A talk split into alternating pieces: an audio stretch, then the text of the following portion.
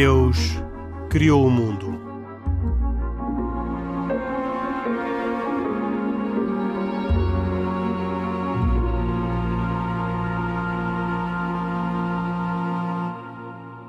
Boa noite. Eh, mais uma edição de E Deus Criou o Mundo, um programa semanal na Antena 1 sobre temas de atualidade na perspectiva das religiões. Hoje uh, vamos falar sobre a uma certa perda do significado religioso nas sociedades ocidentais, não só na Europa, mas em geral nas sociedades ocidentais, a que alguns uh, chegam a dizer que são as sociedades mais evoluídas. Vamos tentar perceber o que se passa e porque é que se passa. Este é um programa semanal, como eu disse, de autoria e com produção de Carlos Quevedo e cuidados técnicos de João Carrasco e com a participação, como sempre, de Isaac Assor, judeu, Khalid Jamal, muçulmano e Pedro Gil, católico, que comigo, Henrique Mota, fazem semanalmente este debate uh, na Antena 1. Este debate e todos os anteriores podem também ser ouvidos uh, em streaming, uh, estão disponíveis em rtp.pt.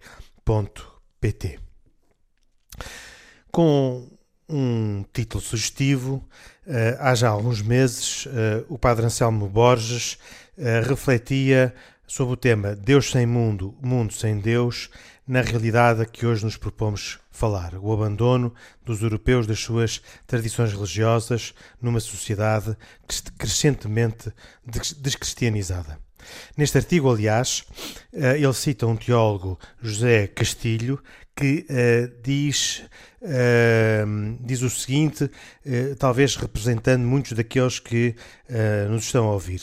A sociedade atual descristianiza-se a uma velocidade e até a níveis que impressionam quem, pela idade e pelas recordações de família, tem a sensação de estar a viver numa sociedade que há umas décadas não podia imaginar. imaginar. Mas afinal, porquê? E esta sociedade cristianizada, curiosamente, passado alguns meses, um, vem a, ser a, sociedade que, um, nas pesquisas no Google, uh, pela primeira vez pesquisa sobre Deus, eh, sobre esperança e sobre felicidade, como nunca antes tinha pesquisado. E por isso temos aqui um, um tema muito interessante. Não, não resisto a, a, deixar ainda assim alguns números uh, sobre um estudo que uh, referia que em Portugal a percentagem de não crentes uh, atinge neste momento 42% e que Portugal é um país, um dos poucos países da Europa, só com a Polónia e com a Irlanda, onde mais de 10% dos inquiridos num estudo feito em uh, o ano passado pela Universidade de St. Mary em Londres, mas dizia eu, Portugal é um dos países, uh, um dos três países na Europa em que 10% dos inquiridos admitiram que iam à missa pelo menos uma vez por semana nos outros países, naqueles de tradição católica, como a Espanha, a Bélgica, a França ou o Reino, o Reino Unido de tradição anglicana, este número baixa dramaticamente eh, e há uma percentagem eh, muito significativa de pessoas que respondem dizendo que ou uh, uh, simplesmente não vão à missa ou aos serviços religiosos anglicanos ou uh, não têm sequer qualquer religião. E a minha pergunta, Pedro Gil, olhando para esta realidade e olhando para esta realidade na perspectiva da Espanha, onde ultimamente o fenómeno religioso passou a ser uh, um tema muito controverso, deixou de ter aquela predominância da sociedade espanhola que tinha antes e há um, um decréscimo enorme uh, das pessoas que se uh, confessam crentes e que, e que participam nas celebrações uh, das suas religiões, minha, nomeadamente uh, os católicos, a minha pergunta é o que é que uh, justifica e explica esta situação nestes tempos em que hoje vivemos? Uh, pois esses factos são todos verdadeiros. Uh, nem sempre é fácil saber o, rigor exato da dimensão estatística, mas, mas as tendências são essas. Portanto, aliás, uh, aqui em Portugal, acho que é bom também sempre recordar que, embora nos censos habitualmente a percentagem de pessoas que se declara católico é enorme, contudo, depois quando se vai a ver nos comportamentos, vê-se que pelo menos há uma desintonia grande, não é? Eh, estamos a falar do número de casamentos católicos que baixou imenso, o número de divórcios de casamentos católicos é maior do que o número de divórcios de, proporcionalmente de casamentos civis. Portanto, há aqui uma série de dados que. E o número, a maior parte dos casamentos, dos nascimentos, são fora do casamento. Há uma série de comportamentos que faz pensar que, pelo menos, o pensamento católico não está eh, integralmente vivido. Não está, ou, ou não está a ser passado eficientemente ou não está a ser passado eficientemente, isso é certo. Nós temos um estudo feito pela Fundação Francisco Manuel dos Santos, de, de, há uns poucos anos atrás, creio que há dois ou três anos, eh, em que dava a entender, aliás, por comparação, que os católicos, por comparação com muçulmanos, evangélicos, jeovás e outros cristãos, são, eram aqueles que menos rezavam, quer semanalmente, e ainda por cima, mais de uma vez por semana, então, pouquíssimos. Eram apenas 5%. Ora, quando adeptos de uma religião afirmam rezar, só 5% afirma rezar mais do que uma vez por semana, eu acho que isso é um sinal altamente preocupante de alguma debilitação. A pergunta é como é que nós chegamos a isto, não é? Essa é a pergunta. E... Pensa, na resposta, eh, numa tentativa de resposta a essa pergunta, neste mesmo artigo que eu citei, do Padre Anselmo Borges, Uh, o mesmo uh, teólogo Castilho dizia que uma igreja que vive à margem da sociedade é uma igreja que não se relaciona com a realidade, mas que se relaciona com uma representação que ela própria faz da realidade. E que esta será, provavelmente, uma das razões, uma razão muito relevante para este afastamento das pessoas relativamente à igreja. Pois eu não sei. O que eu, o que eu acho é verdadeiramente é o seguinte: uh, os cristãos anunciam que Deus está vivo e está, está encarnou em Jesus Cristo, que Ele está presente na Eucaristia, está próximo até uh, a qualquer um que se lhe dirija com o coração aberto. E que estando vivo ele reage e interage. Portanto, é um elemento vivo. Nós não estamos a falar de uma peça de museu, não estamos a falar de um pensamento, uma ideia ou uma biografia que está arrumada numa prateleira lá em casa. Então, o que acontece, eu acho que o cristão da Europa tem que começar por admitir que deixou entrar dentro de si um enorme cansaço e tédio da fé que tem. E normalmente vive como se Deus não existisse. Não, não lhe passa pela cabeça dirigir-se a Ele, não lhe reza, não, não confia nas Escrituras, aliás, que nunca leu. Uh, tem uma referência muito abstrata e utópica um Cristo que será um profeta da paz, mas que mal conhece, aborrece em celebrações que não chega a perceber, é, desistiu de perceber como é que a fé se pode harmonizar com é, as afirmações da ciência, com, a cultura, com o pensamento e, e, e, com tudo aquilo que no fundo o satisfaz, tudo o satisfaz, parece que só não o satisfaz é, a sua própria fé. E isto é sinal de uma, de uma grande doença. E nós, diante disto, podemos perguntar eh, como se sai daqui. Não é? Eh, eu acho que há um passo decisivo, alguns passos decisivos. O primeiro seria abrir-se generosamente a Deus. Portanto, o que significa uma certa arrojo, coragem de não adiar o momento de se enfrentar com Deus a pedir-lhe iluminação e até perguntar-lhe se ele está mesmo presente na igreja a que a pessoa pertence e deixar que Deus entre na vida de cada um. Isso inclui, na minha opinião, alguns ingredientes. Por um lado, é expor-se de alguma forma ao toque de Deus, em concreto na, na, na, Eucaristia. A pessoa tem que ir ao espaço onde está hum, Deus presente no sacrário sobre as, sobre as aparências de pão e deixar-se expor-se ali no silêncio do coração. Nós, aliás, para quem conheça os espaços cristãos e as cerimónias cristãs, eh, sabemos como poucas vezes se dá lugar ao silêncio, mesmo em cerimónias litúrgicas. E esse silêncio faz muita falta para que a pessoa uh, ative a relação com Deus, porque se de outra maneira nós não chegamos a perceber que Deus está vivo. Outro aspecto seria ler a sério as Escrituras. Uh, aqui há, temos muito a aprender, uh, quer dos os católicos têm muito a aprender dos evangélicos, que aliás neste inquérito da Fundação Francisco Manuel dos Santos indicam da parte deles uma dedicação à sua fé muito mais alta que a dos católicos. Também têm a aprender muito com os judeus, têm muito a aprender com os judeus que praticam a sua fé, claro. E com os muçulmanos, em que em grande medida também neste estudo são muito mais dedicados à, à sua fé e à leitura das suas escrituras. Depois, é preciso aplicar a inteligência a entender a fé. E aqui há um problema típico dos católicos, que é ter tido uma catequese elementar e infantil que depois se julga que é a única coisa que a Igreja tem para dizer sobre a sua fé. E a pessoa despede-se da, da, catequese e nunca mais, nunca mais lê nada que, que, que, que explique eh, porque é que a Igreja acredita aquilo, aquilo em que acredita. Também é importante encontrar um qualquer enquadramento comunitário na Igreja. Às vezes as pessoas têm uma ligação muito fragmentada com a paróquia e, e é preciso encontrar outros espaços. Não faltam, apesar de tudo, alguns católicos que têm, desenvolvem esses âmbitos em que há uma, alguma coesão. Um, e eu creio que também é importante trabalhar bem profissionalmente, curiosamente, uh, o próprio trabalho, entre, uh, a dedicação a pessoas concretas de, e, a, e, melhorar a qualidade das relações que temos, essa também é uma ocasião para depois, pela, pelo sair de nós mesmos, nós ficamos mais iluminados interiormente. Provavelmente, pode ser muito importante também uma espécie de personal trainer ou coach que nos eh, ajude, a, nos aconselhe no nosso crescimento na, na, fé. É, a oração não é uma coisa que se aprenda assim de repente, é preciso alguém que nos, que nos ensine. E este Papa fala imenso do acompanhamento pessoal, que ninguém se sinta assim órfão e desamparado na sua fé. Aliás, num próximo programa, eu gostava que uh, pudéssemos falar em geral sobre a oração nas várias religiões abraâmicas e, e, creio que isso pode, pode ser um bom tema uh, para depois completar o, o, programa de hoje.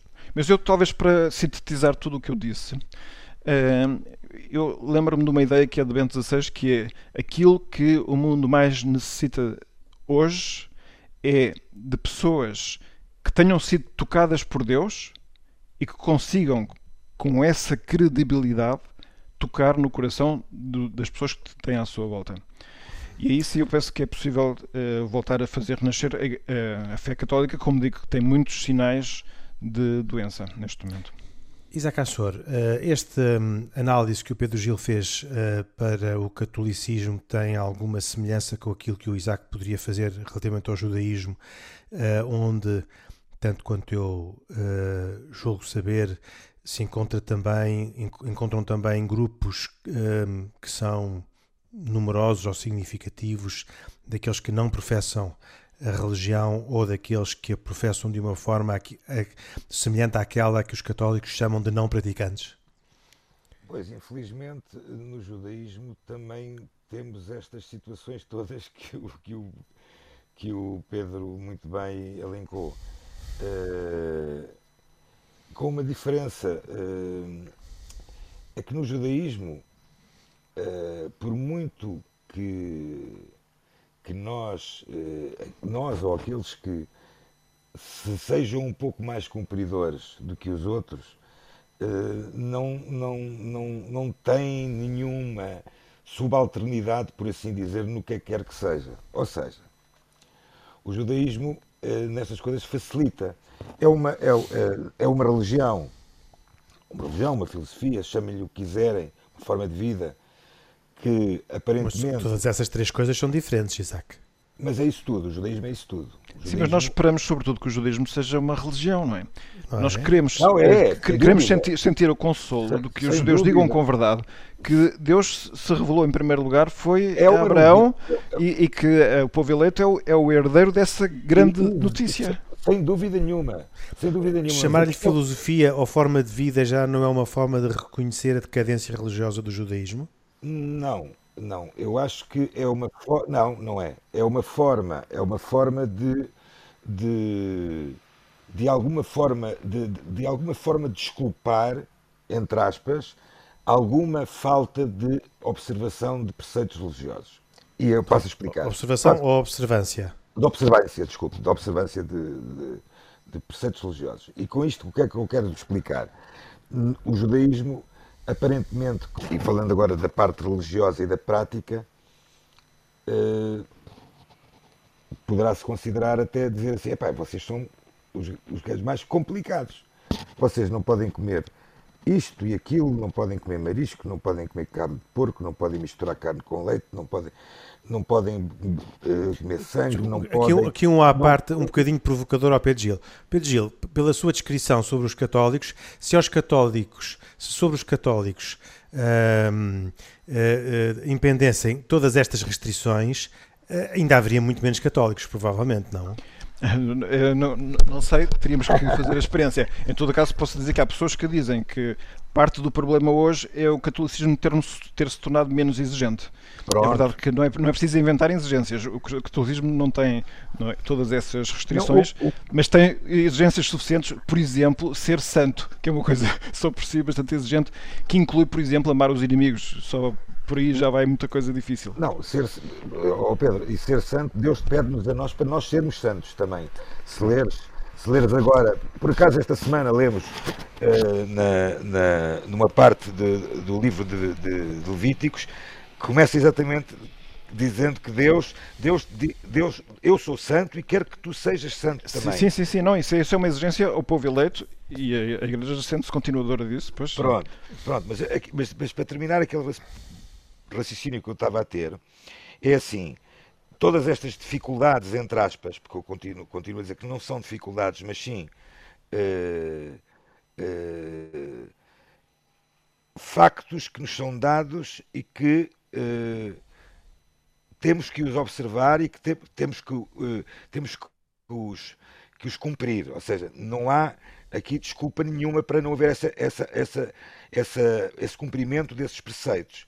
Mas a verdade é que depois o judaísmo, e isto sou eu também a fazer uma análise muito simplista, também diz assim: epá, tudo bem, sim senhor, Deus, na sua grande glória, diz-nos assim: num, num determinado dia, vocês vão jejuar, vão se penitenciar dos vossos pecados, dos vossos males que fizeram para, com, para, comi, para comigo, Deus, e começa uma nova, começa uma nova, uma nova, uma nova era, por assim dizer.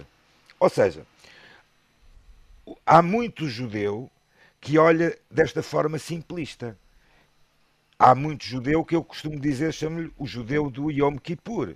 É o judeu que se lembra que é judeu ou, ou que vai fazer um, um, alguma liturgia num dia no ano. Esse é o judeu não praticante. Uh, equivalente ao, ao, católico não praticante que vai à missa no Natal. Mas, mas, mas oh, oh, oh, Henrique, estamos a falar de milhares e milhões de pessoas assim. E, e daí, eh, daí o tema do programa de hoje e a minha pergunta, que é se o Isaac revê, se revê com estes comentários e análises do Pedro Gil relativamente ao catolicismo, também no judaísmo. Eu comecei por dizer exatamente que eh, me revia muito naquilo que o Pedro falou. Pois, pois. Agora, qual é a forma qual é a forma de, de, de, Existem, obviamente, que existem comunidades judaicas mais praticantes que outras, isso não há dúvidas. Existem eh, judeus que eh, são, são, olha, são o chamado judeu do Yom Kippur, como eu costumo dizer, que infelizmente existe, eu, eu digo isto claramente sem problema nenhum, como, como também existe aquele judeu que se lá se lembra dos que que a educação dos seus filhos é para fazer a festa do Bar Mitzvah aos 13 anos. Ou seja, e isto tem que ser batido, combatido. E, e, para isso, nada mais que aquela palavra que eu, que eu costumo sempre dizer no caso da, da minha comunidade, com educação, educação, educação. Khalid Jamal, uh, no Islão não se conhece uh, este fenómeno da desvinculação religiosa, pois não? Oh Henrique, eh, eh, não se conhece eh, então às vezes o Khalid, como nas religiões. Às vezes o Khalid defende, defende-se de algumas observações dizendo que o Islão ainda tem menos 500 anos do que, o, do que o cristianismo e, portanto, está ainda numa fase é de evolução. Acha que daqui a 500 anos é vai estar igual a, ao catolicismo e ao judaísmo? Oh, Henrique, apetece-me usar aquela célebre expressão usada no vernáculo futebolístico que é prognóstico só no fim do jogo, não é? Portanto, repare, é difícil fazer futurologia porque essa só pertence a Deus. Agora, posso lhe dizer que, eh, por um lado, somos seduzidos, e enfim, eu na, na, minha, na minha fé ou na emoção da minha fé, sou tentado a pensar que o Islão é menos propenso, eh, uma vez que configura uma série de regras práticas, designadamente cinco orações diárias. Ou seja, quem olha para a religião islâmica nos dias de hoje, especialmente a sunita, ou melhor, na orientação sunita, olha para um, um conjunto de regras muito apertadas e um conjunto de fórmulas uh, quase absolutistas, não é? Dando a entender que quem não observa essas fórmulas e quem não observa estas, estas práticas quase diárias, ritualistas, não é? Está excluído, digamos assim, daquilo que é o universo islâmico. Uh, e isso faz com que uh, não só uh, a religião pareça mais exigente, mas daqui devo dizer aquilo que também já disse no passado, que é parte da sedução, digamos assim, e de, de, do poder da atração do Islão é não só nós acreditarmos que aquilo é verdade e que nos foi ditado por Deus, mas também a, proposta não ser uma proposta muito aérea, ser uma proposta muito concreta, uma proposta muito uh, com regras muito apertadas, digamos assim, uh, e sugerindo aos fiéis que as cumpram. Por o que outro é que, lado. Oh, oh, oh, Cali, desculpa lá, o que é que quer dizer com uma proposta não, não muito aérea?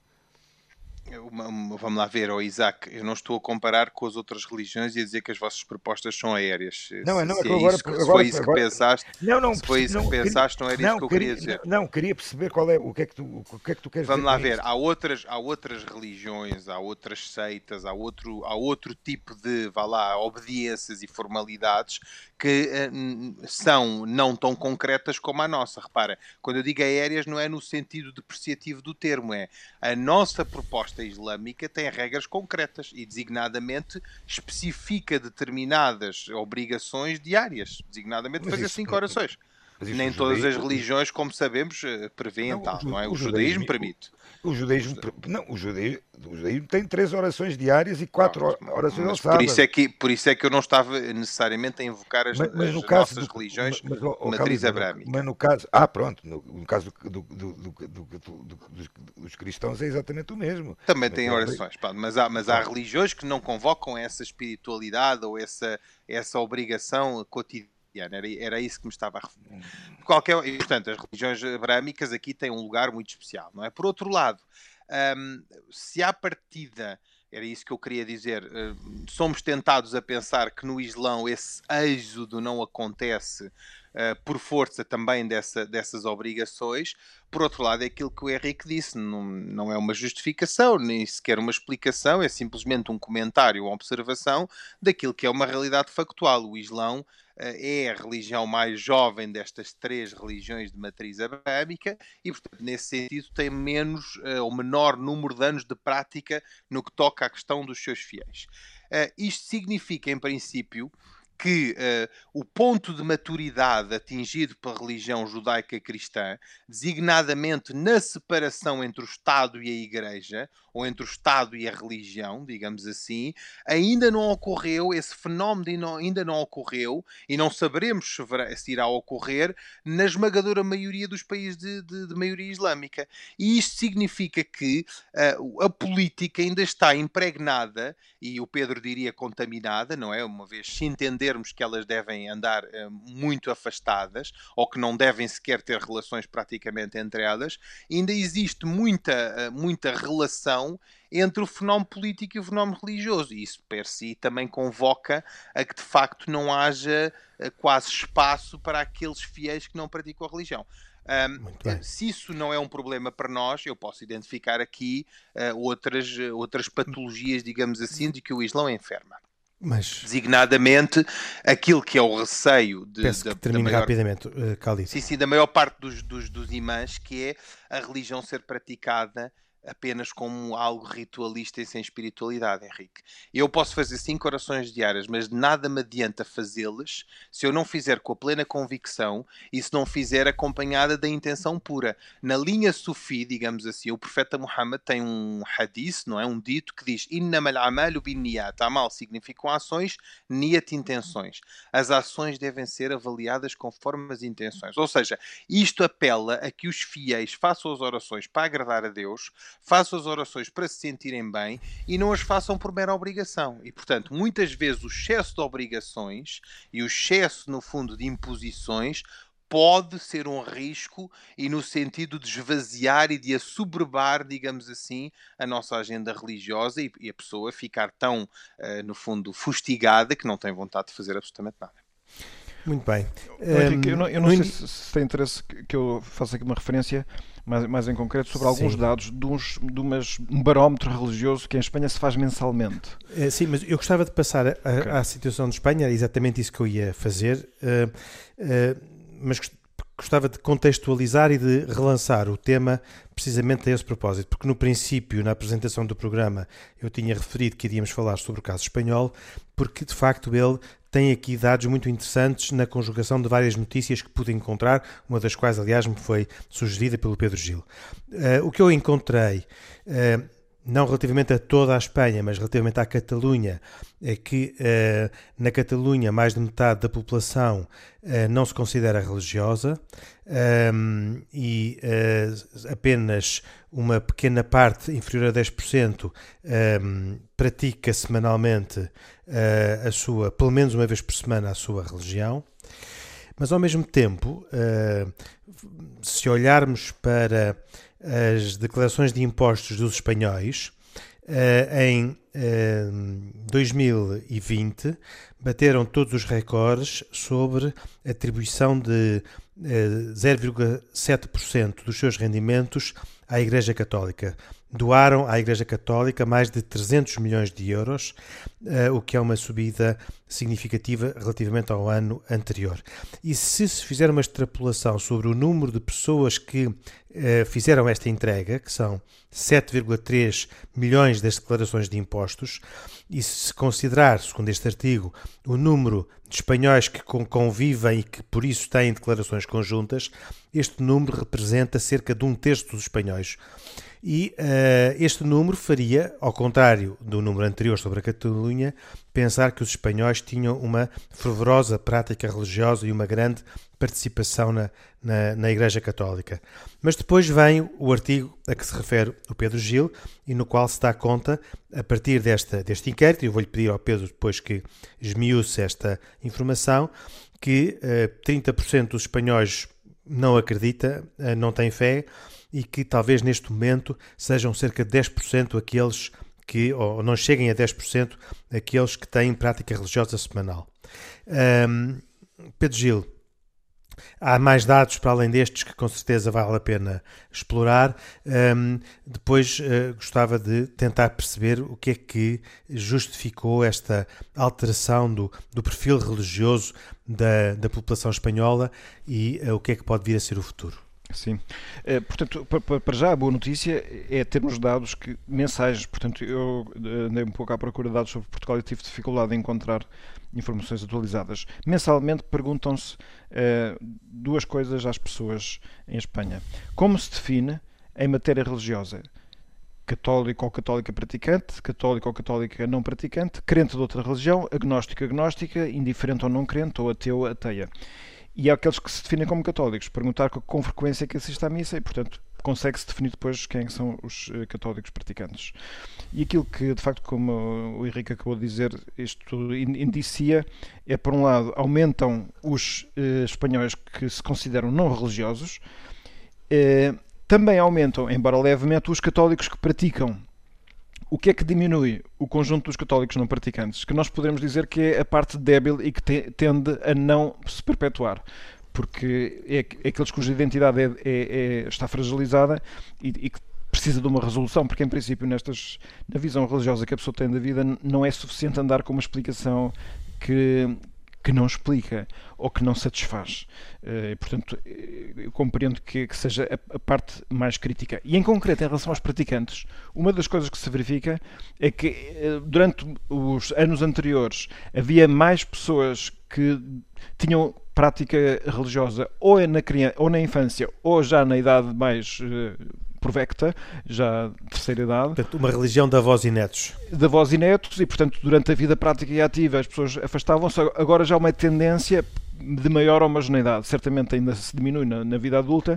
Portanto, os católicos praticantes são menos, mas são mais eh, consistentes. Embora com a tendência atual eh, se estime que em 2050 é possível que 75% dos espanhóis se manifeste não religioso e 25% seja praticante. Uma espécie de bipolarização eh, das pessoas. O que é muito curioso, porque significa que uh, os não praticantes, que correspondem a uma a um grupo que se afirma com convicções religiosas mais por uh, estrutura cultural do que por convicção própria religiosa, na prática uh, desaparece. Desaparece, eventualmente podem manter essas ajudas uh, financeiras a, a, projetos de fazer o bem, porque eu não é a primeira vez nem nunca será a última, de haver pessoas que até, por exemplo, são agnósticos ou vivem como agnósticos e, no entanto, consideram que é bom para os filhos receberem catequese, porque sempre é uma educação moral que, de outra maneira, se calhar não poderiam ter. Assim, Mas, ó Pedro, isso também, isso também é um reconhecimento quase inequívoco, não é? Embora não, não factual, não é? Ou não, ou não objetivo, de que, de facto, a fé, e a, ou melhor, a estrutura da igreja, da instituição, tem alguma importância e impacta a educação de, das crianças e dos mais jovens, não é? Especialmente na estrutura moral, não é? Diria eu. Sem dúvida, mas é assim, é, para aquilo que o cristianismo vem trazer, que uma pessoa considere que viver essa fé é garanti-la para os filhos e não para si mesmo, podemos considerar que é um sinal bastante crítico, quer dizer. Pois, na não, realidade, não, parece não, que há um eixo é... na idade adulta, não é? Enquanto as pessoas estão significa ocupadas, quando estão um... ocupadas, fogem de Deus, não é? Quando significa uma grande ferida na identidade. E, e, o, e, o, e, a questão é que, pelo menos, o cristianismo nasce com o, o fascínio numa, numa sociedade difícil e hostil e propaga-se através de profissionais e de comerciantes e de pessoas que têm uma vida ativa certamente uh, batizam-se famílias, mas por virtude dessa captação, uh, que é uma atração uh, vital. E por isso é que penso que isto são dados que, que, que eu compreendo na, na, nas linhas de longa duração da Igreja nos últimos tempos e também se compreende para onde é que isto conduz. Mas há aqui um, acho que há um, uns dados que são positivos associados a este fenómeno. Portanto, embora numericamente as coisas estejam em, em, crise e em diminuição na Europa, um dos aspectos muito positivos para o cristianismo que isto traz é, por um lado, estar cada vez mais independente do poder secular, e isto é um desmame que a Igreja está fazendo ao longo dos últimos séculos e, portanto, eh, já, já não pode contar de modo nenhum com qualquer complicidade ou colaboração eh, fácil da parte do poder e a própria fé em dos crentes. Alguns casos, até ao contrário. Em alguns casos, começa a ser ao contrário, e depois, porque a fé dos crentes tem que ser, ou, ou, é fundamentada e é consistente, ou então não persiste. Daí a importância Mas, oh, também da experiência mística, isto é, que essa, a, a, a, fé precisa de ser ilustrada racionalmente e depois tem que ser vivenciada misticamente. As pessoas têm que ter a noção dúvida. clara, cada crente, de que conhece Deus não por ouvir falar dele, mas por ter falado diretamente com ele. Mas, oh Pedro, eu ouvindo aquilo que estás a dizer, só queria acrescentar aqui um aspecto que me parece importante, hum, até como forma de diferenciação do Islão e no fundo aquilo que eu acho que é a singularidade do Islão é que, no nosso caso, a vivência está enraizada na fé, evidentemente, e no sério cumprimento de, da mensagem de Deus. Ou seja, o, o intuito no caso do Islão é, após a morte, o crente conquistar o direito à vida eterna, na presença de Deus. E hum, às vezes temos a percepção hum, não, não no caso do Islão, mas estou a falar assim em geral, também o Islão é afetado por isto, que, que se vive quase um período de fé light, não é? Uh, ou seja, a ideia é esta: a misericórdia de Deus de facto é, é, é, é absoluta, mas uh, não se pode com isto, uh, só pregando a misericórdia de Deus, achar que ela vai a tal forma que quase tudo seja permitido e esteja no fundo sobre esse manto da sua misericórdia. E portanto, há aqui um conceito que nós temos no Islão que se chama taqwa. O taqwa significa temor, mais no aspecto de um temor referencial, se quisermos enfim, fazer uma comparação com o termo jurídico, não é? Um, e eu acho que esse, esse deixou-se cair esse temor a Deus. Ou seja, romantizou-se um bocado a ideia. Lembra-se perfeitamente do exemplo do Ricardo Araújo Pereira de que, um, quer dizer, onde é que está Deus se temos uma ala pediátrica no IPO, não é? E, portanto, eh, quer dizer, achando que, eh, no fundo, eh, criando uma sociedade, digamos assim, que não tolera o mal ou a existência do oh, mal. Pedro, oh Pedro, se me permitirem, eu só queria lançar aqui uma, lançar aqui uma, uma estatística que é uma coisa que eu acho que temos que olhar para ela também. Ainda mais que estamos agora uh, a fazer os censos de 2021. em 2011, nos últimos censos, a religião católica, que era as pessoas que se, que se manifestaram como, como católicos, de 8.989.849 uh, habitantes, 7.281.887 declararam-se católicos. Pois. Quer dizer, eu acho que Ou isso seja, tem uma explicação muito fácil, porque é, é, parecido como perguntar às pessoas quem é que é do Benfica. Eu acho que haverá muitos não, milhões que não, são do Benfica. Não, mas, quase, quase, mas muitos deles nunca irão ver um jogo, não sabem sequer o nome oh, dos jogadores oh, oh, e, e, não sofrem. Exatamente. Ou seja, eu estou a dizer estes números. Estes é cómodo, não é? Dizer que é católico. Os números, os números estatísticos dizem o que valem o que valem. Porque em 2011, por exemplo, uh, judeus uh, uh, manifestaram-se como judeus em Portugal continente, no continente, no continente 3, 3 mil. Uh, e, mas também temos outro número interessante, que é, sem religião, declararam 615 mil e que não responderam 744 mil. Ou seja, as, as, estatísticas valem o que valem. Como começámos há pouco a falar de estatísticas, quando, uh, portanto, e é estes, e estes números também que têm que ser de alguma forma, porque estou curioso em relação ao 2021 Uh, mas é esta forma que.